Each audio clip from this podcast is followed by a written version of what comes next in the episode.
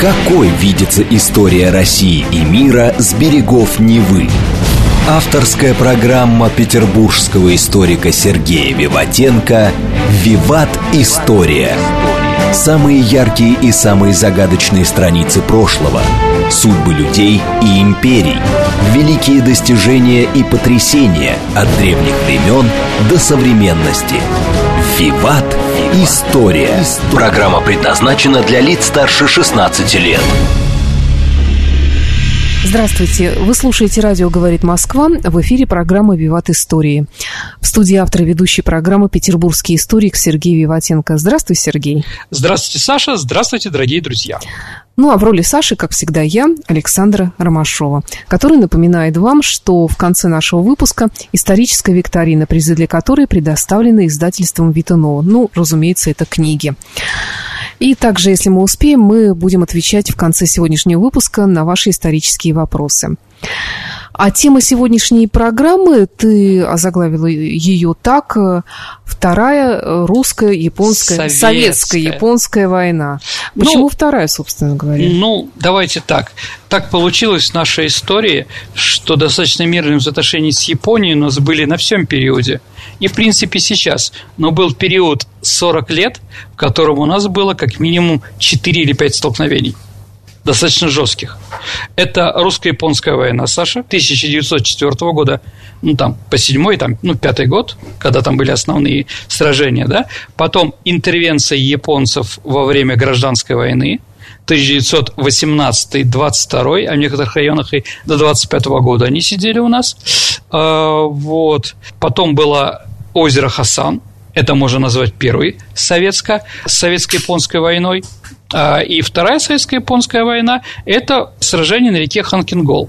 Но еще была советско-японская война в Манчжурии. А вот объясни мне, чем война отличается от столкновения? Хороший это просто вопрос. термин или что это вообще? Ну, наверное, конечно, война – это когда две стороны объявляют войну.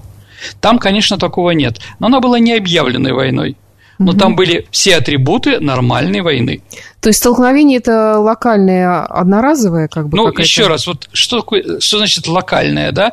Это сложный вопрос. Конечно, не по всем границам была война, но достаточно жесткие соприкосновения советских, монгольских, с одной стороны, японских там и их там союзников войск на Ханкинголе, это было жестко, э, большом количестве потерь, с применением современнейшей техники, да, и применение новой современной тактики, которая стала. Но, с другой стороны, да, историки наши считают, ну, кто-то считает это конфликтом, кто-то войной, кто-то приграничным столкновением. А, я думаю, что это война. Но это один из этапов, э, скажем так, еще раз, дорогие друзья, я об этом говорил, давайте еще раз скажу. А сейчас нет одного мнения про Вторую мировую войну. Ну, мы знаем всю Когда она началась? Поэтому, когда начинается война, все говорят по-разному. Ну, считается, что 1 сентября 1939 года. Но это евроцентризм, если считать с Европы. Но война уже начиналась между Японией и Китаем. Она проходила ну, с 1931 года, начались первые столкновения, а с 1937 это уже была активная война. Там да? еще в Африке же были В Эфиопии там, да. там, да, итальянцы пытались захватить и захватили такие угу. Адисабебу. То есть, в принципе, если так вот судить, то срок начала откатывается назад. Ну, сложный вопрос, да. Первая мировая плавно перетекает во вторую. Ну, вы знаете, да, многие историки считают, что это одна война просто, да. Угу. Потому что, ну, правда, э, столетняя война, дорогие друзья, она не приходила каждый, каждый год, там что-то происходило. Там были мирные время, там 12-13 лет, да. Угу. Здесь между первой и второй перерывчик тоже небольшой. Угу. В принципе, ну, 21 год как считать. Да, понимаете, да. да? Вот. В принципе, это люди одного поколения. Ведь Жуков ненавидел немцев с Первой мировой. Гитлер ефрейтор, да. да? Он же ведь тоже получил Железный крест за Первую мировую. Многие и очень кон... боялись второй раз пойти на эту войну и не хотели. А другие считали, те, что это вырос. реванш за поражение, как mm-hmm. немцы, да? За то, что удар в спину, там многое другое, там, да, еврейский заговор и так далее и тому подобное. Поэтому, дорогие друзья, э, сложный вопрос.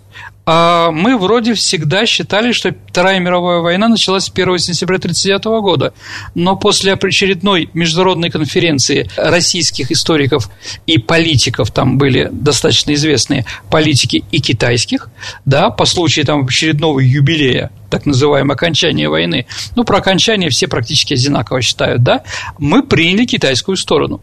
Ну, значит, мы с Китаем сейчас дружим, поэтому вот мы приняли их сторону, что война была в 1937 году, началась Вторая мировая, а возможно и раньше. В общем, вопрос сложный, а каждый его пытается ответить э, как желает, поэтому я вот такое название и сказал. Но, с другой стороны, спровоцирую дискуссию. Угу. Понятно, да? Вот. То есть, да, вот эти вот 40 лет с 4 года, по, ну, с 4-5 года по 45 да, а вот у нас между Японией и Советским Союзом были большие проблемы. Почему? Мы начали соприкасаться, и обе страны достигли империалистического развития да. Ну, японцам надо было развиваться, там Сахалин, Курилы, которые забрали, Порт-Артур, потом Манчжурия, потом весь Китай, потом и дальше они пошли, там Филиппины Индонезия, но это уже другие истории, да. Поэтому я назвал именно так. Итак, дорогие друзья, ну, давайте тогда об истории, что там происходило в это время, я попытаюсь сейчас об этом ответить. Но что мы знаем про Ханкингол, Саша? Да, в общем-то, мало, хотя у нас была программа, кстати говоря, какой-то выпуск, ну, давайте ну, так. неполный такой. А, там было в основном там взаимоотношения с японцами разные. Да, И да. там было где-то про Ханкиол 15 минут. Ну, Поэтому и, насколько я, решил... я знаю, слушатели постоянно интересуются этим вопросом. Да, абсолютно верно. Песня Саша Три танкиста – это про что? Про как раз вот то самое. Ну, про озеро, на самом деле про озеро Хасан. Да там, потому что там туманы у реки, да, там река Туманная, угу. это приграничие между Советским Союзом и в то время Кореей и Японией, да, ну, э, Туманган по-корейски – это река. Мы его переначали, Туманзян по-китайски, да, как Туманная, да. Угу. То есть самураи воевали там. Но танкисты, конечно, себя показали в первую очередь на Ханкинголе. Ну, что еще? Зашла звезда маршала Жукова. Народ о нем впервые узнал и народ, и враги, и прочее, да, его интересные подходы, да, а, герой Монгольской республики. А, бои шли на территории современной Монголии, а также в таком марионеточном государстве Манчжоуго, ну, которое мы называли Манчжурия. Угу. То есть в 1931 году японцы туда высадились, поставили императором Пуи, это бывший китайский император, а потом он стал манжурским императором, да, и вот под его помощью, да, они пытались воевать. В чем же проблема? Что же там не поделили? Подожди, а кто там жил-то в этой Маньчжурии? В Манчжурии жили, ну, в принципе, конечно, в Манчжурии живут манжуры. То есть они жили. Давай, Саша, так. А, Китай, он многонационален. Ну да, да, мы все время об этом забываем. Определенно. Вот. И неоднороден. Так вот, последняя династия Цин, которая правила а, Китаем с 17 века ну, до 45-го или там до 47-го. Давайте так, не надо мне потом китайцам нападать, да, потому что они считают, что он вообще не император Пуи. А, может быть, о нем сделаем передачу. Но если передачу не сделаем, посмотрите фильм «Зафирелли. Последний император». По-моему, очень хороший фильм. Так вот, Китаем руководила манжурская династия. То есть они были манжуры. Манжуры – это монгольский народ, то есть это не китайский язык, другой. Притом, Саш, если мы говорим про историю Китая, то э, государственный язык был в Китае манжурский. Там все документы ходили на манжурском языке.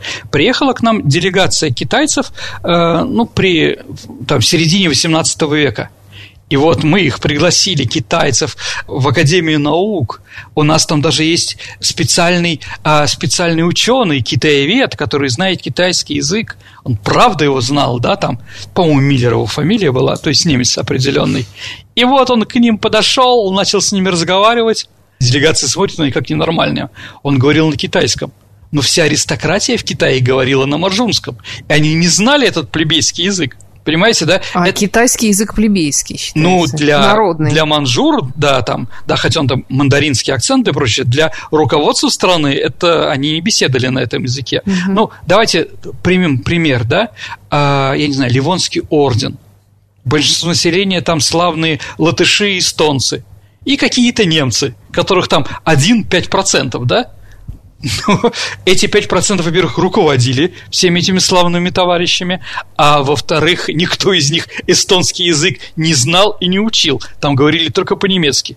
То есть тоже приезжает из Ливонского ордена, примерно представляем, да, я шучу сейчас, да, вот, потому что иногда шутки мы ее воспринимаем как серьезные вещи, ну, к сожалению, да.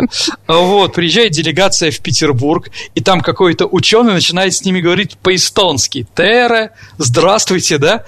Они на него смотрят как на ненормального. Ну, поняла, да. Понятно, здесь такая же ситуация. Слушай, ну в Китае же, а сейчас у них остался вот этот самый китайский язык? Давайте так, конечно. Там много национальных разных языков а, еще. Ну, я сейчас скажу тоже такой неприятный, ну, это момент такой спорный, но китайская революция какого 11 года, 1900, когда были свергнуты династия Цин, да, Сун Ясен, да, и Китай стал республикой, это была националистическая революция.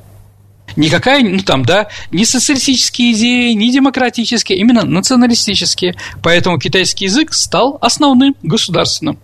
У меня есть знакомые, которые занимаются манжурским языком, но китайцы его в принципе не знают. Ну, еще раз, сколько этих манжуров было в проценте от китайцев, да? Ну, 5% ну не больше, да. Притом их китайцы давно уже размыли своим китайским, да, там, а окитаили, попроще сказать, да, там уже нет. Но в последнее время, лет 10, снова снова начинает преподавать манжурский язык э, в Манчжурии для национальных меньшинств, да, ну, это такие кочевники были, да, ну вот, снова там начинается преподавание в вузах, поэтому, конечно, дорогие друзья, кто хочет заниматься Китаем, Китай для нас вообще непонятно что, честно. Да, да. в основном, да, если вы хотите быть нормальным китаеведом, и нормально разбираться в документах, кроме китайского языка, учите манжурский, потому что все архивные документы на манжурском языке и больше ни на каком. Да, как бы к китайцам хорошо не относиться. Сколько нового интересного, Саша, мы узнаем, слушая наши передачи. И не говори. Да, дорогие друзья. Ну, продолжим, да. И вот Манчжурия, как бы она отделилась от Китая, в 1931 году. Но в 1937 году уже китайцы э, с японцами уже началась активная война, там нанкинская резня, там мост есть жуткий, на котором это происходило, там, да, начало войны. Но я думаю, что, возможно, мы про это когда-нибудь с вами расскажем. Да. Так вот, очень спорный вопрос. Очень спорный вопрос. Вообще, вообще, какие границы Китая? Если мы посмотрим на карты китайские, которые продаются в китайских э, книжных магазинах там для школьников и прочее, то границы Китая, она же называется Срединная империя, Саш, да? Срединная, Китай в середине. Хань. А так их много по-разному. То есть некоторые считают, что до Волги минимум, да, Китайская империя. Ну да, действительно, там живут, там живут калмыки, например, да, там Дунгане живут, это китайцы-мусульмане, живут в Казахстане ну, Джамбульской области, не знаю, как она сейчас называется, и Шимкенская область, там дунгани такие есть. Елшань Елочная гора – это название Елшанка, это название двух районов в Саратове. Есть там еще со стороны, где река Сазанка, да, со стороны Энгельса, там тоже какое-то китайское название. То есть сложно вообще, какие границы – какие границы. Ну, и скажем так, чтобы тоже немножко повеселить и удивить. А, до 1800 примерно 59 года взаимоотношениями между Россией, Российской империей и Китаем, китайским императором, вело не Министерство национальных дел, да, а вело специальное, специальное министерство, отвечающее за колонии. Оно так и называется. Я не буду произносить по-китайски, потому что у меня нету слуха и нет китайского, да, то есть они на нас смотрели как бы вот так вот странно, немножко там, да. Или, например, приезжает наше посольство в Китае, да, во главе с графом Головкиным – это посол императрицы, э, серьезный человек, да, и прочее.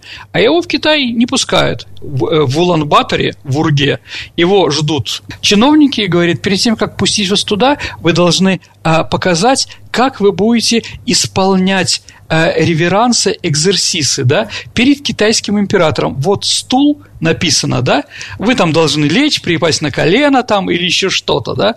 А вот и Гуракин говорит, боярин, да, русский чего это, да?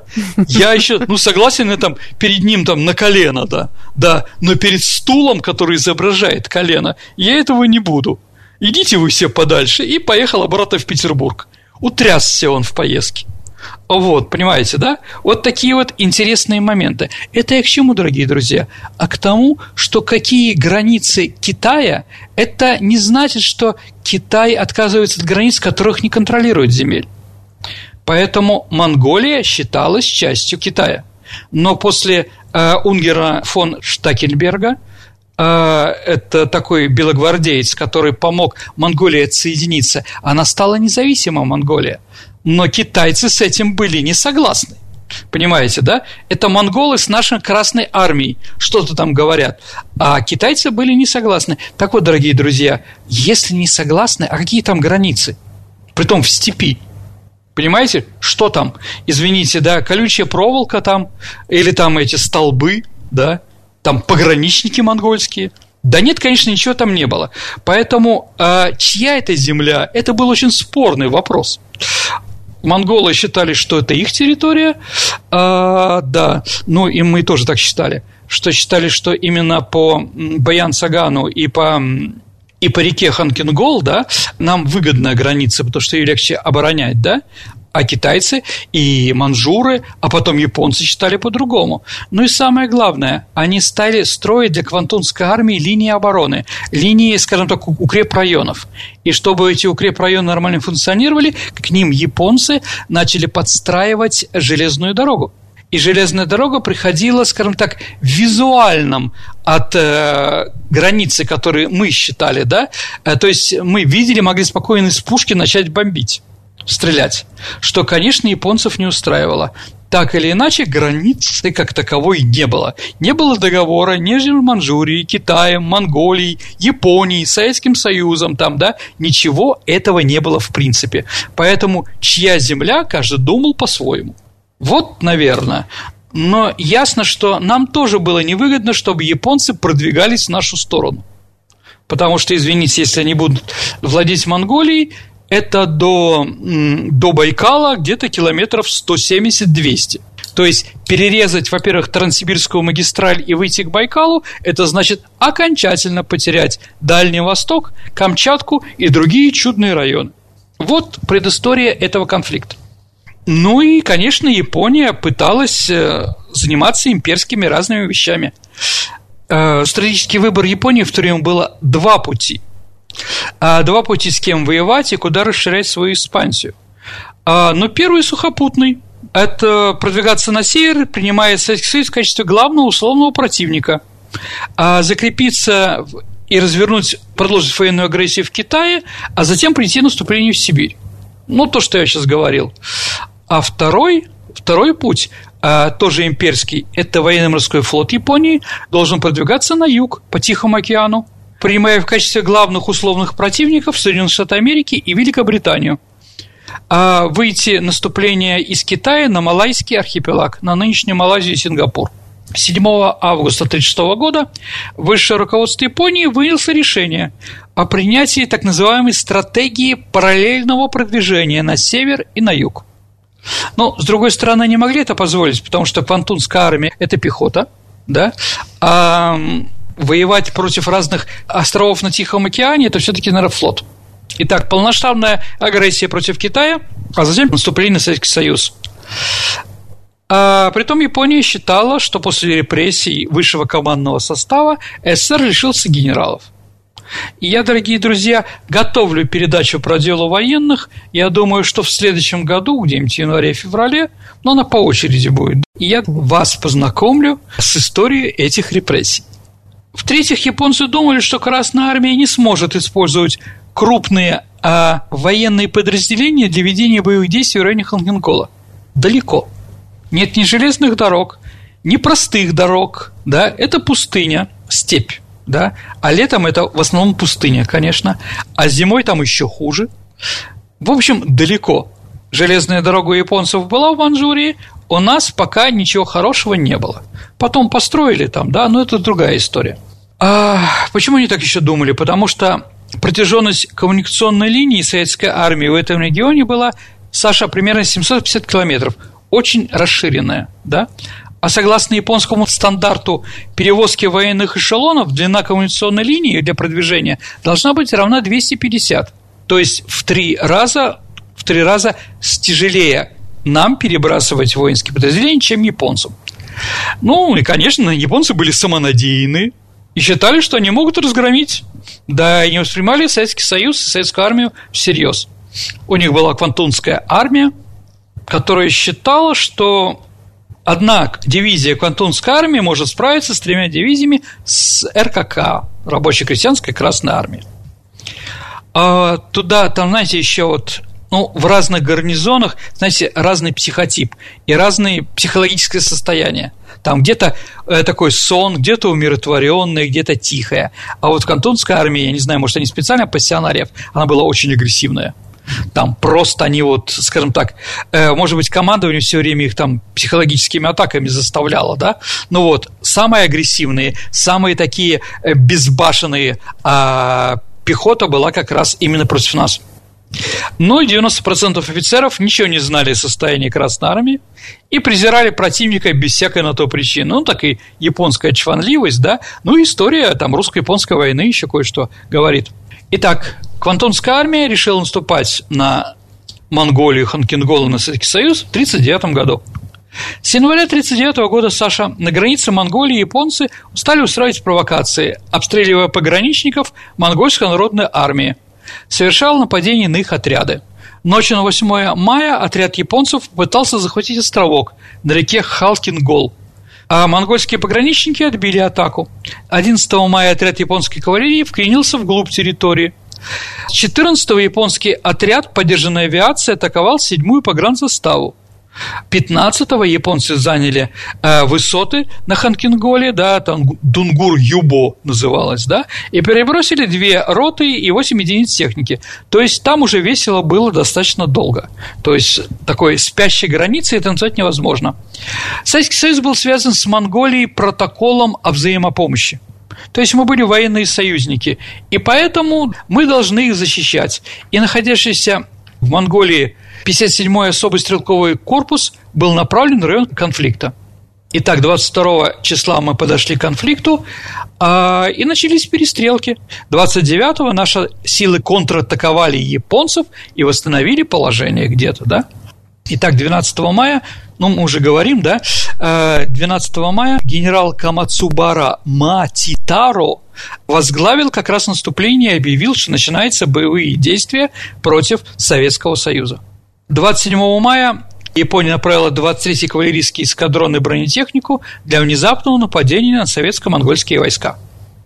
Из-за недостаточности подготовки монгольской армии японцам удалось нанести ей внезапный удар. Ну, если честно, дорогие друзья, когда ты кавалерия, а там красные араты, так называемые, да, кавалеристы, а сверху на тебя летит истребитель, я думаю, что лошадей долго будем искать по всей монгольской степи, да, это, ну, достаточно понятно. Э, говорить о том, что в Монголии были сильные бронетанковые войска или еще какие-то, смешно. Ну, монголы, они шикарные кавалеристы, конечно. Но против авиации или против танка кавалеристы не могут сделать ничего, к сожалению. Наши, опять-таки, контратаковали, э, так как японская бронетехника была слабее наша, мы ее уничтожили. Поражение еще больше разозлило Квантунскую армию, и вместо того, чтобы извлечь урок, она начала активно накапливать силы для осуществления нового нападения. Что касается нашей страны, Сталин придавал большое значение провокациям японской армии на нашей границе. По его мнению, намерение Японии состояло в том, чтобы проверить боевой потенциал Советского Союза. Поэтому Сталин направляет офицера Георгия Жукова для командования боями на Ханкингол. Ну, Жуков до этого был кавалеристом, он всю его службу он практически жил в Белоруссии, и последняя его должность до того, как он станет командующим Хонкинголе, была заместитель командира командующего белорусским военным округом по кавалерии. Жуков был направлен на Ханкингол Саша инспектором. Этому поспособствовал Буденный, потому что Буденный тоже кавалерист и уважал кавалериста Жукова и так далее и тому подобное. 30 мая Жуков отправил в Москву критическое донесение – в котором сообщал с Ханкингола, что Комкор Фикленко малоорганизован и достаточно целеустремлен. В начале июня он был Фикленко отзыван в Москву, а Жуков был назначен на его пост. Начальником штаба стал комбриг Богданов. Ну, Саш, если говорить, э, Жуков хороший, плохой, интригант. Нет, это был пример сталинского кадрового решения того времени, да? Критикуешь, покажи сам, что умеешь. Жуков получил шанс выделиться. Ну, забегая вперед, Саша, он его использовал. Вскоре штаб Жукова разработал план активная оборона за Ханкинголом и подготовка контрудара. Э, начались сражения воздушными боями, на крупных столкновений на суше пока еще не было. Было направлено туда 57 тысяч наших солдат, полтысячи артиллерийских орудий и полтысячи танков, и столько же самолетов. Перед Жуком стояла задача разгромить японскую армию в кратчайшие сроки. Сергей, давай прервем наш интересный рассказ о Халкин-Гуле и продолжим после выпуска новостей и рекламы на радио «Говорит Москва». Уверен, что это не менее интересно, чем наша передача. Какой видится история России и мира с берегов Невы? Авторская программа петербургского историка Сергея Виватенко «Виват. История». История. Вы слушаете «Радио говорит Москва». Продолжается программа «Виват История». В студии по-прежнему автор и ведущий программы Сергей Виватенко, петербургский историк, и я, Александра Ромашова.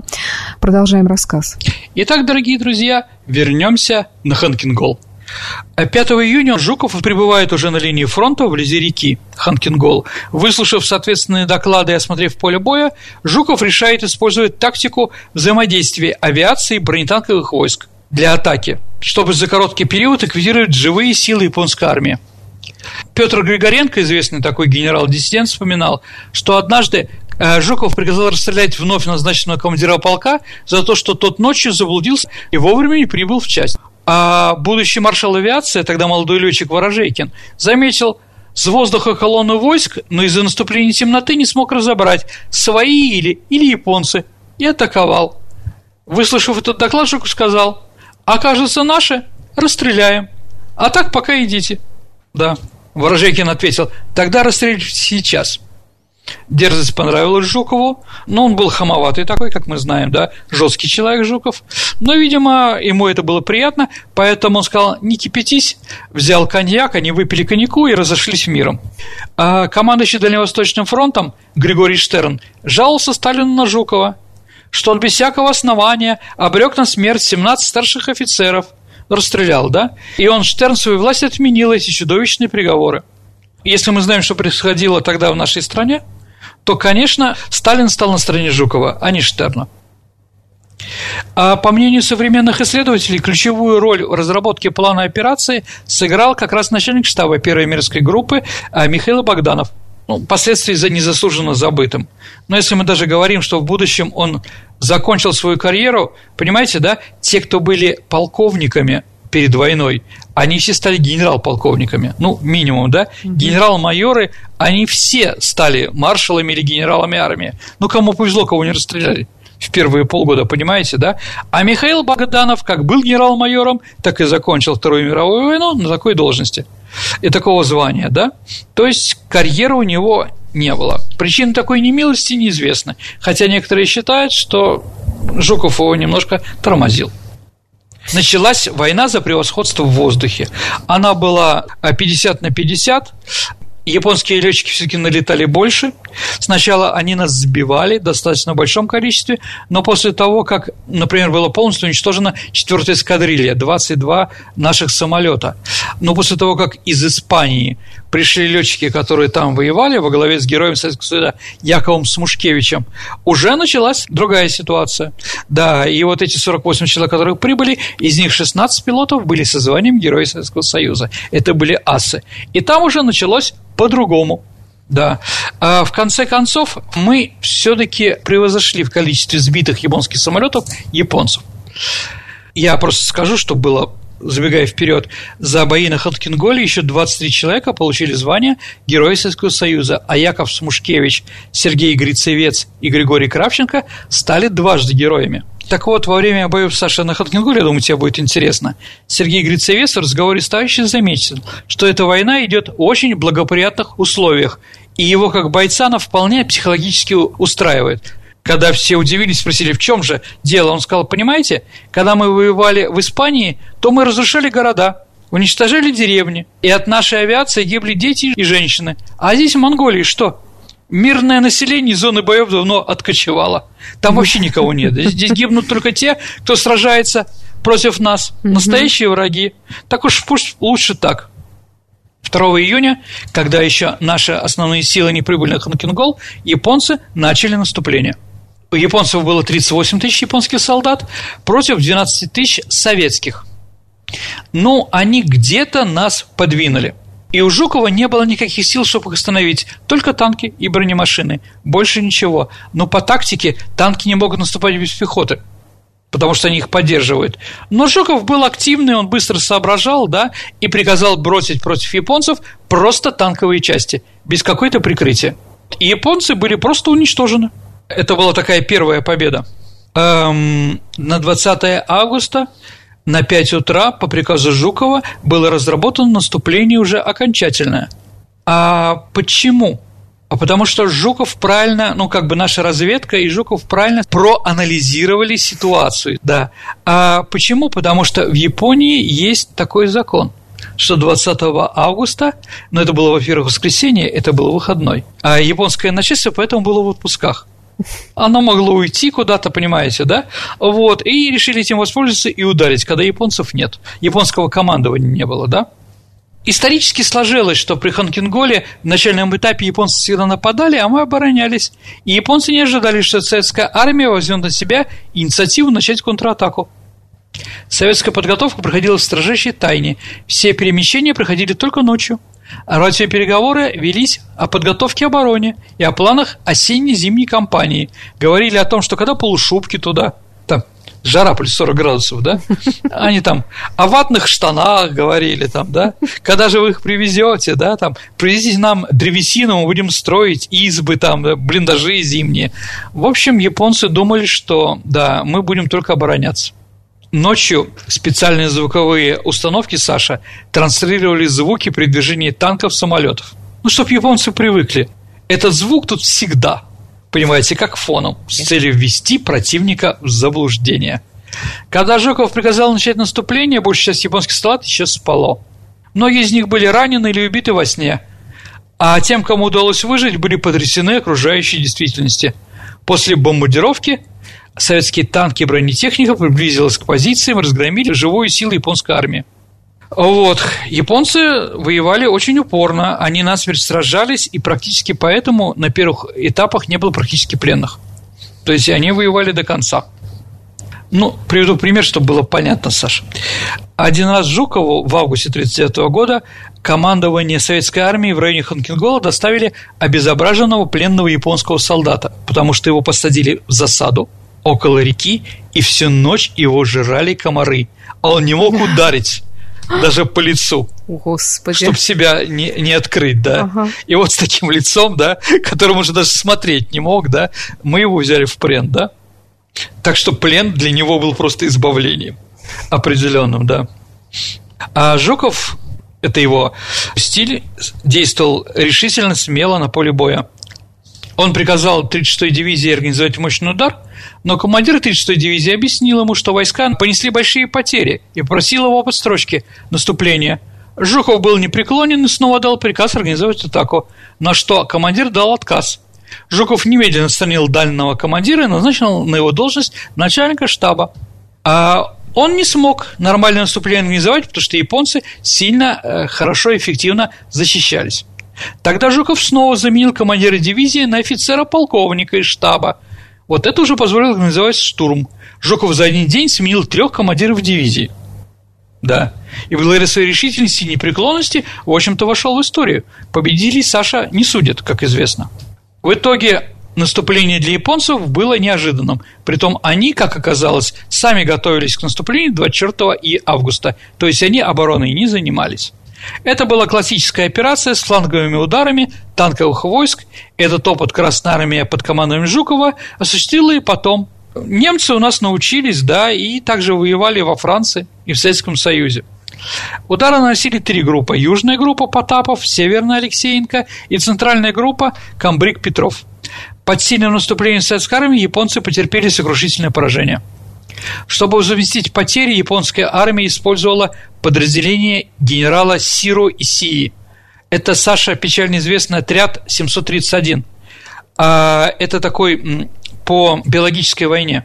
Так вот, они перед наступающими нашими войсками сбрасывали в воду патогенные бактерии чумы, гангрены, оспы и других инфекционных заболеваний, то есть пытаясь применить бактериологическое оружие против Союза.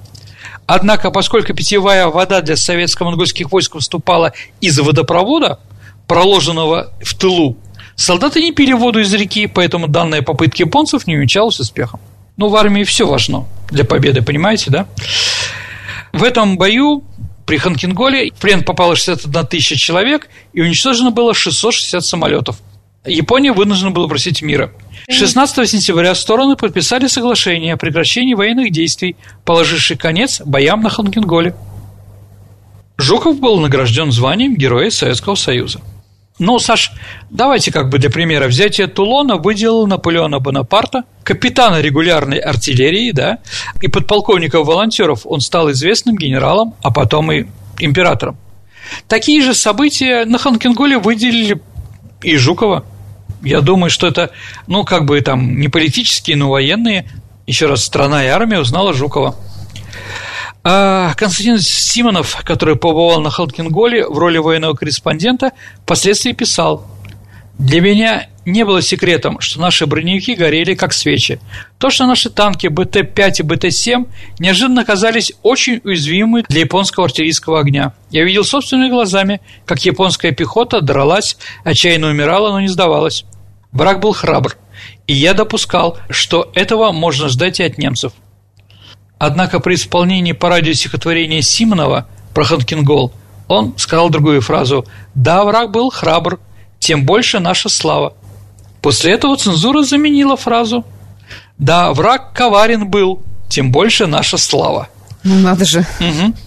События на Ханкинголе превратились в важный элемент пропаганды. Ну, Саша, мы с тобой начали передачу с трех танкистов – из передачи или с фильма «Трактористы», помните там, да? Конечно. А вот «Забодай его, комар». Угу, как там говорилось, да? Итак, 15 сентября был подписан договор, который вступал в силу 16-го. Окончательно конфликт был урегулирован в мае 42 -го года. А это было компромисс решение в пользу Японии. Еще раз, май 42 -го года немцы наступают на Сталинград и Кавказ, и поэтому чтобы не разрывать отношения с Японией, мы отдали все территории, которые завоевали во время этого сражения. Но в 1945 году все изменилось снова. И граница Китая и Монголии сейчас находится по той территории, которую отвоевал маршал Жуков. А что же стало причиной такого изменения в 1945 году? Наша победа окончательная во Второй мировой войны. Демонстрация военной мощи СССР на Хасане и Халкинголе показала Токио всю опасность войны с Красной Армией, и поэтому она отказалась от направления север и пошла на юг, Юго-Восточную Азию и Тихий океан. И это в преддверии нападения Германии на СССР имело огромное военно-стратегическое значение. Мы получили относительно безопасный тыл. Помните, да, как эм, Рихард Зорги да, сообщил, и поэтому перебросили наши бригады под Москву сибирские так называемые. Вот. Ну, что можно сказать еще? Никогда нельзя недооценить противника, Саша. Только обладая достаточной силой, можно победить на поле боя, что и доказала Красная Армия. И японцы понимали, этот урок был усвоен.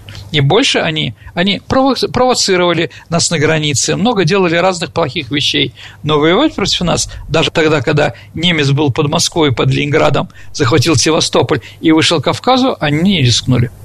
Э, Сергей, скажи, пожалуйста, а вот эти территории, которые там были, они же до сих пор остаются э, спорными или нет? Граница Давайте так. А, после, 45, после установления Китайской Народной Республики в 1949 году да, а, мы сильно попросили КНР, чтобы она заключила с Монголией нормальный договор о границах.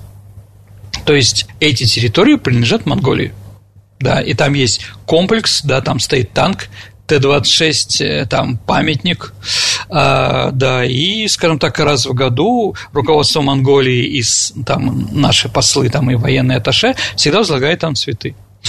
А, да, еще раз, китайцы считали, что Монголия их, но из интернациональной дружбы мы как бы, да, Монголию сделали независимой. Но в 1945 году, в 1946 мы ушли из так называемого Синьганского, э, Синьганского уйгурского национального района – да, там западная, западная граница, так называемая, или новая граница по-китайски, да, а вот называется эта территория. Там были наши войска, там наши войска были с 20-х годов, там тоже было интересно. Там остатки банформирования казака такого генерала Аненкова. Так вот, наши чекисты, наша армия, которая там была, она ходила в погонах царской, царской армии, хотя это были советские войска. И там даже и монеты выпускали, э, национальные уйгурские, и социализм там был объявлен. Но мы подарили Китаю, ну, отдали Китаю эти территории, да, за это Китай согласился на независимость Монголии. А, так ли важна эта независимость для самих монголов? Слушайте, спросите у монгол. Я думаю, что нет, но они, в принципе, свободный народ. То есть они под кем-то им быть тяжело. Ну, я думаю, всех устраивает. Они живут на своей земле, у них своя психология, никто туда не лезет. Да, поэтому там тихо и спокойно, хотя некоторые хотят, конечно, немножко другого развития. Хотят, чтобы там она была богатая, развивающаяся. Но я думаю, с монгольским психотипом, я, у меня много студентов монголов, да, это как бы не связано. Хотя там... А что там за психотип такой? Ну, такой, э, скажем так, смотреть психологически на все – но это же буддизм еще, к тому же, да. Угу. Вот, поэтому там не сказал бы, что они какие-то взрывные, как кавказцы и прочее. Да, они тихо, спокойно, да. А, еще вопрос. После окончания Второй мировой войны были ли какие-то еще в тех местах изменения границ? А, ну, давайте так. А, мы заключили всеобъемлющий договор о границах уже Борис Николаевич Ельцин, да? по которому мы отдали спорные территории Китая. Это остров Казачий, это в районе Хабаровска, там несколько островов, да, мы отдали китайцам. А дальше это остров Даманский. Но у нас была передача да, про остров да. Даманский, поэтому, в принципе, это уже де-факто. И китайцы там уже были давно. Нам этот остров был не нужен. То есть мы согласились, что граница идет посередине реки, а не по китайскому территории. И в районе озера Ханка мы еще отдали там, там десяток гектаров э, тайги. Китаю. Но теперь и Китай, и Советский Союз, и монголы утверждают, что между нами нет никаких приграничных угу. проблем. Это очень важно и очень хорошо для будущего развития взаимоотношений с Китаем, как достаточно близким соратником, союзником, да. А вот это очень важно, что между нами и Китаем нету э, провокационных каких-то э, территориальных претензий. Чего не сказать про Японию? Да, абсолютно верно, потому что мы сравним. Китай-то выиграл Вторую мировую войну, а Япония проиграла. Но Японии, извините, все время нам предлагают, да, верните нам три острова. Ну, кто три острова предлагает?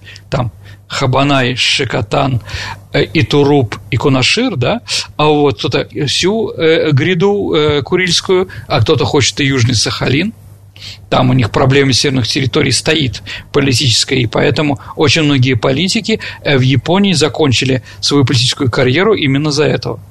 Потому что они не могли ничего добиться. В общем, сложные вопросы. Еще раз, с ними у нас территориальных претензий нет. Нигде. У нас где-то 7 тысяч километров с Китаем э, границ, это очень много. И везде, в общем-то, достаточно спокойно. Сергей, а кто выиграл при озере Хасан? А, столкновение на озере Хасан, да, 1938 года. Угу. А, я думаю, что я, наверное, сделаю передачу отдельно про озеро Хасан. Но, в принципе, забегая вперед, там были бои за сопку Заозерное. А если говорить честно, хотя даже в учебнике школьном, в котором я учился, и ты, Саша, там есть фотография, советский флаг на, э, на сопке Заозерное. Угу. Вот. Да, да. Да. На самом деле мы эту сопку не взяли. Эта фотография была, ну, наверху были японцы, а мы на одной гряд захватили один холмик и там поставили этот флаг и сфотографировали так, как нам нужно было, да? В принципе, в принципе, мы не достигли там тех результатов, которые хотели. Вот. Кстати, Саша, тоже это интересный такой момент, что мы на озере Хасан атаковали только на территории, да, вот там э, озеро Хасан, а сопка Зазерная, а дальше уже Китай – ну или Манчжурия в то время, да, и между озером Хасан, дорогие друзья, и э, китайской границей где-то метров 500-600. И мы с двух сторон а, озеро огибали и пытались атаковать сопку Зазерная, да, но было задание, не дай бог, перейти китайскую границу в начале. Поэтому там были большие проблемы, большие потери. А на реке Ханкингол мы сделали попроще, Саш мы после того, как разбили, где наша армия была, после этого начертили карту и границу. То есть мы якобы нигде не, переступали эту границу, да, а границу установили на своих картах только после того, где самое крайнее или самое э, восточное продвижение нашего солдата было. Вот так вот уже было mm-hmm. по-хитрому. Вот, ну, учимся, учимся. Еще хотела тебя спросить про фильм «Трактористы» с да. Николаем Крючковым да. и Латыниной прекрасной. Конечно, Андреева. Вот ты вспоминаешь все время в связи с этим конфликтом. Что там было изменено в сюжете, ты говорил? Я думаю, что многие наши слушатели, молодое поколение, наверное, даже и не помнят этот фильм уже. Угу. Ну, там знаменитая песня «Три танкиста». «Три танкиста», да. да. А вот там, да. «Гремя огнем» еще вторая песня. Угу. Ну, Песню изменили, если же говорить, да? Когда нас в пошлет товарищ Сталин, и первый маршал бой нас поведет. Сейчас поют, когда суровый э, день настанет, и нашу атаку Родина пошлет. Угу. Ну, понятно, что это было сделано при Никите Сергеевиче Хрущеве. На самом деле, по сценарию это даже эпизод был сделан. А как раз три танкиста, заканчивается сражение на озере Хасан, и там демобилизуют танкистов, вот они выходят из строя, им вручают ордена, и там офицер, комиссар там говорит им, пару слов хороших, что вот мы разбили японцев, да, что вы молодцы, что идите теперь э, в народное хозяйство, побеждайте там, да. Потом они садятся в поезд, а фильм как раз начинается, что они сидят в поезде и пьют пиво.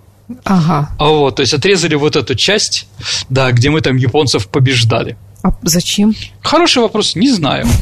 Не знаю. Но такая замена точно была. Спасибо, Сергей, за интересный рассказ. Ну а теперь наша постоянная рубрика «Розыгрыш книги» от издательства «Витанова». Сергей, в прошлый раз у нас была программа про Золотую Орду. Напомним да, вопрос. Э, вопрос был такой, дорогие друзья. Скажите, э, что производила или чем занималась компания или фирма да, э, в Российской империи, которая называлась «Золотая Орда»? Саш, как ты думаешь? С таким названием. Золото. Ну, хорошо, да. А если она э, действовала в Средней Азии, это один из великих князей, а, по-моему, Константинович, да, там вот его туда сослали за то, что он у своей тетки украл бриллиантовые, там бриллианты, обворовал ее, да, и как угу. его отправили туда в ссылку, в Ташкент. Ну вот, и он там организовал эту Золотую Орду.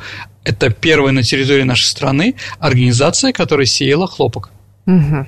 То есть хлопок э, впервые завезли как раз именно Романовы Среднюю Азию. Вот угу. Золотая Орда занималась хлопком.